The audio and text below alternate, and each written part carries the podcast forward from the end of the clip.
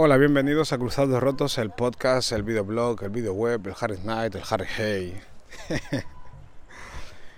Eh, voy a darle otro formato al podcast y básicamente va a ser que voy a seguir hablando un poquito menos de fútbol, seguiré colando temas de fútbol, pero no va a ser lo principal. Creo que para eso ya tengo el canal de YouTube y no voy a hacer siempre un refrito de lo que he publicado en YouTube, ponerlo también en el podcast. Imagino que en el podcast preferís escuchar otras cosas y yo prefiero explicar otras cosas. Tampoco voy a contar mi vida en sí porque creo que contar tu vida en presente, me refiero en presente, no tiene tanta gracia o por lo menos yo no soy tan exhibicionista. Siempre lo que cuento son cosas de, del pasado. Pero voy a hacer esto, voy a hacer lo otro, no sé qué, no sé cuánto, acabo de hacer. No, siempre es pasado un pelín lejano. Tengo que tener cierto desapego con la realidad a la hora de explicarlo. No sé, me va mejor así.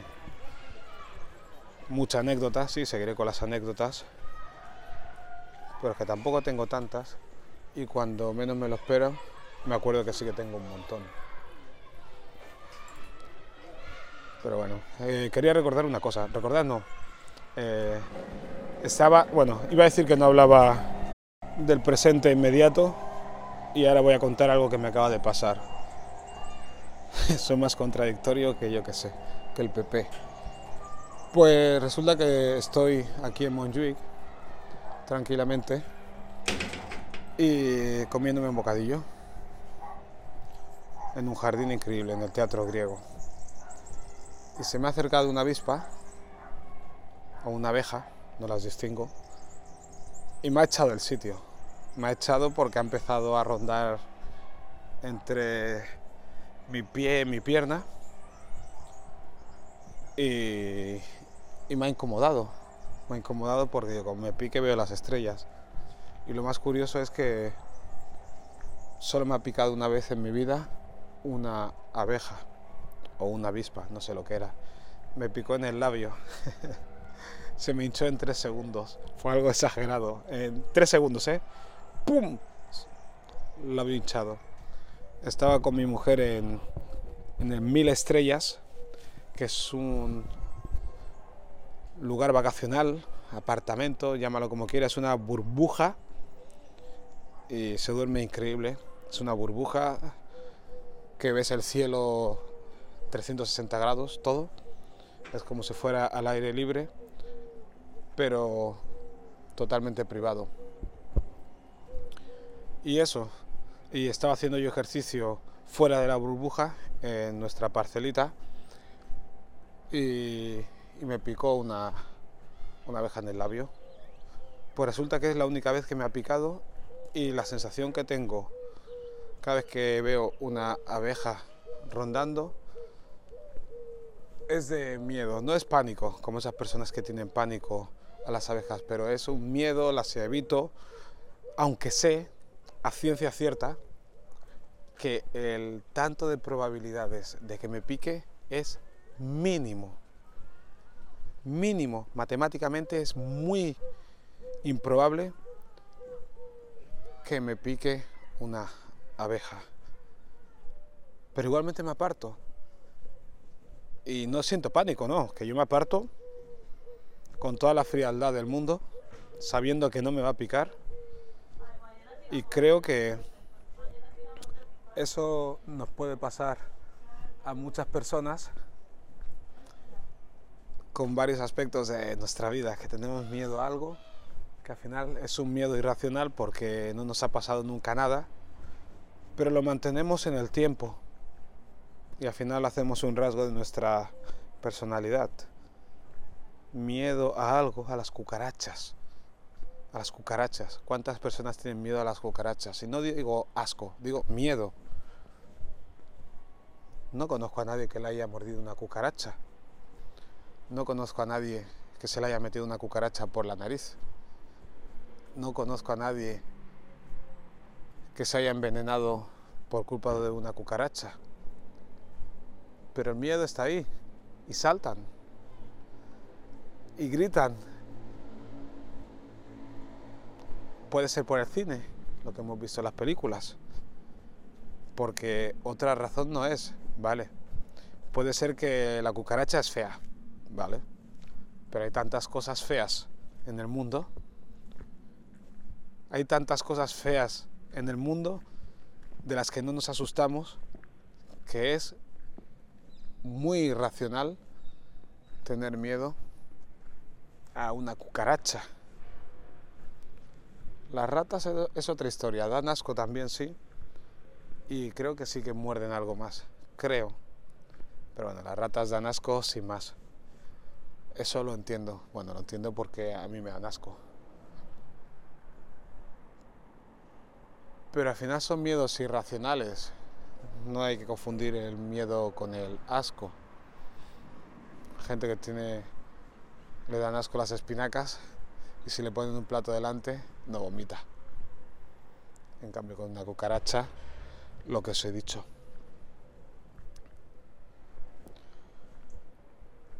No es entretenido, entretenido hablar de estas chorradas, pero son las cosas que me dan vuelta por la cabeza muchas veces, sobre todo cuando tengo tiempo. Y como ya sabéis, para pensar en mis cosas siempre tengo tiempo, de hecho todos tenemos tiempo para pensar en nuestras cosas, porque no tenemos que agendar un espacio para divagar. Realmente nos pasamos la vida divagando, hablándonos a nosotros mismos. Pensamos más que hablamos, hablamos más que hacemos.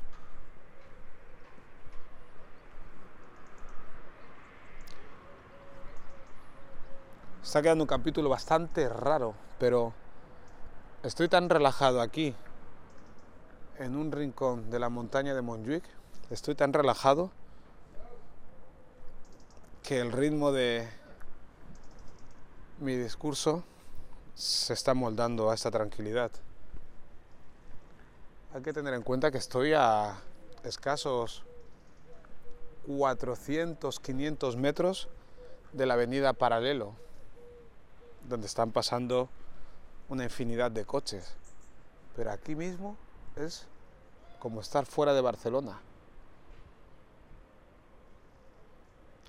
el sonido que se escucha es este.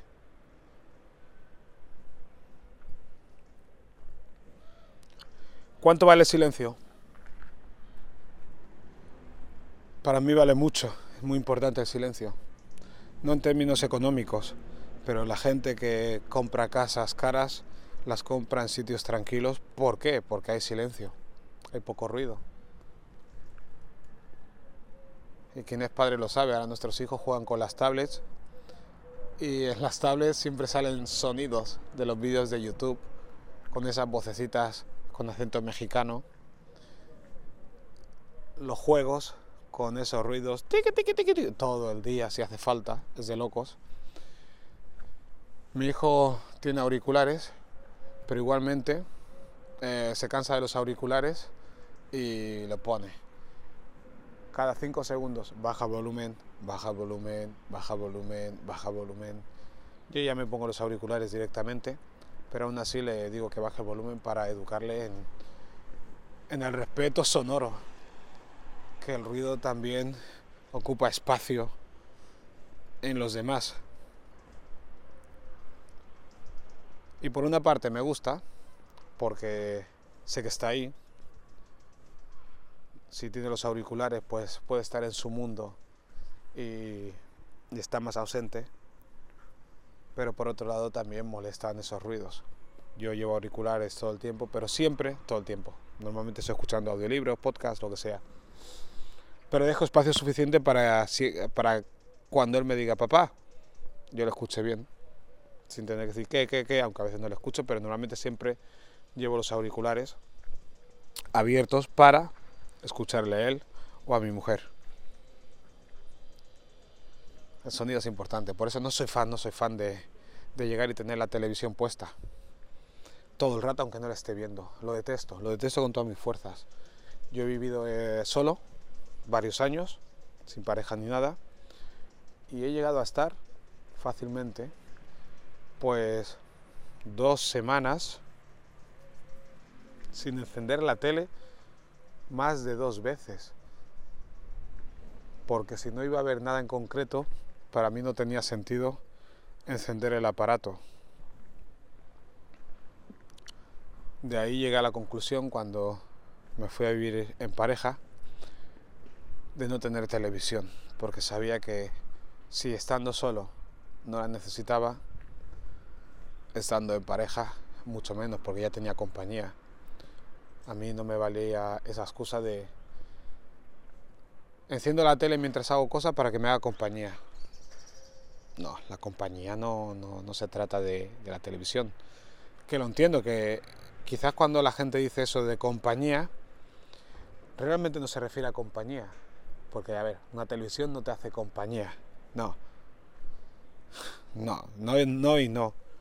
Pero te aparta del silencio,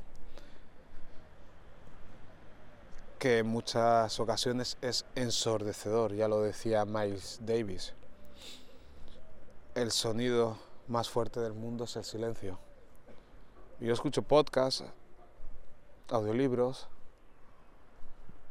en lugar de silencio en muchas ocasiones, pero yo rompo el silencio con lo que yo escoja, no con lo que venga en la televisión. Empiezan a hablar como locos y a soltar cualquier cosa, la publicidad y todo. No, no, no. Yo, si escucho algo, es lo que quiero escuchar, no lo que echen. Porque si tú dejas abierto el grifo de la televisión, de repente te puedes encontrar escuchando que han matado a no sé quién, que han matado a no sé cuánto y un montón de noticias malas o noticias chorras o programas de mierda o quién sabe qué. Te están metiendo dentro cosas que tú no has elegido. Y no se trata de vivir en los mundos de la fantasía, no, es escoger ¿Qué quieres meter en tu cuerpo? Porque el sonido se mete en el cuerpo, en tu cerebro. No es lo mismo poner música en la radio y escuchar lo que te pongan los de los 40 principales, los de cadena 100, música aleatoria, que poner un álbum en concreto en Spotify, en la plataforma que quieras, o un mix de los que te hace Spotify, que puede ser algo parecido a la radio, pero basada en tus gustos. Entonces ya es un pelín más personal. Y eso se agradece. Yo se escucho música, a ser posible que sea música que me gusta. Ya me tragué bastante música mala cuando iba a las discotecas y ponían cualquier cosa, aunque por norma general iba a discotecas donde la música me gustaba. Cuando digo la música no digo todas las canciones, porque todas las canciones no me tienen que gustar, pero por lo menos el estilo y la mayoría de canciones que ponían me gustaban. Era música urbana, rap, hip hop, RB. He ido a otros sitios, música house y tal, pero siempre ha sido música que me entrara bien. Es importante elegir qué entra, en tu cuerpo. Al igual que miramos los alimentos, también hay que mirar lo que escuchamos, lo que vemos en la televisión también. No te puedes poner a ver en la televisión a última hora de la noche un programa que te, te remueve las tripas. No, porque quieras que no, no vas a descansar igual. No vas a descansar igual, aunque estés acostumbrado. ¿Cuánta gente conozco yo que dice, uy, he dormido mal, que no sé qué? Y yo digo, no es que has dormido mal, siempre, desde que te conozco, siempre dices que duermes mal. Quizás es que tengas que cambiar de hábitos. Y no se trata tampoco de, venga, voy a hacer la ducha de agua fría, apagar el móvil a las 8 de la noche, no sé qué, no sé cuánto, esas flipadas que se pega la gente en YouTube dando consejos para todo el mundo, que dices, joder, tío, tú tienes todo controlado, pero yo te veo solo no sé, me da la sensación de que siempre estás trabajando. Que si no sé qué, que si no sé cuánto, la felicidad, uno mismo, la libertad. Ya, ya, ya, ya, ya. pero tú siempre estás trabajando. Ah, porque lo he escogido. Ah, sí, sí, sí, sí, sí, sí.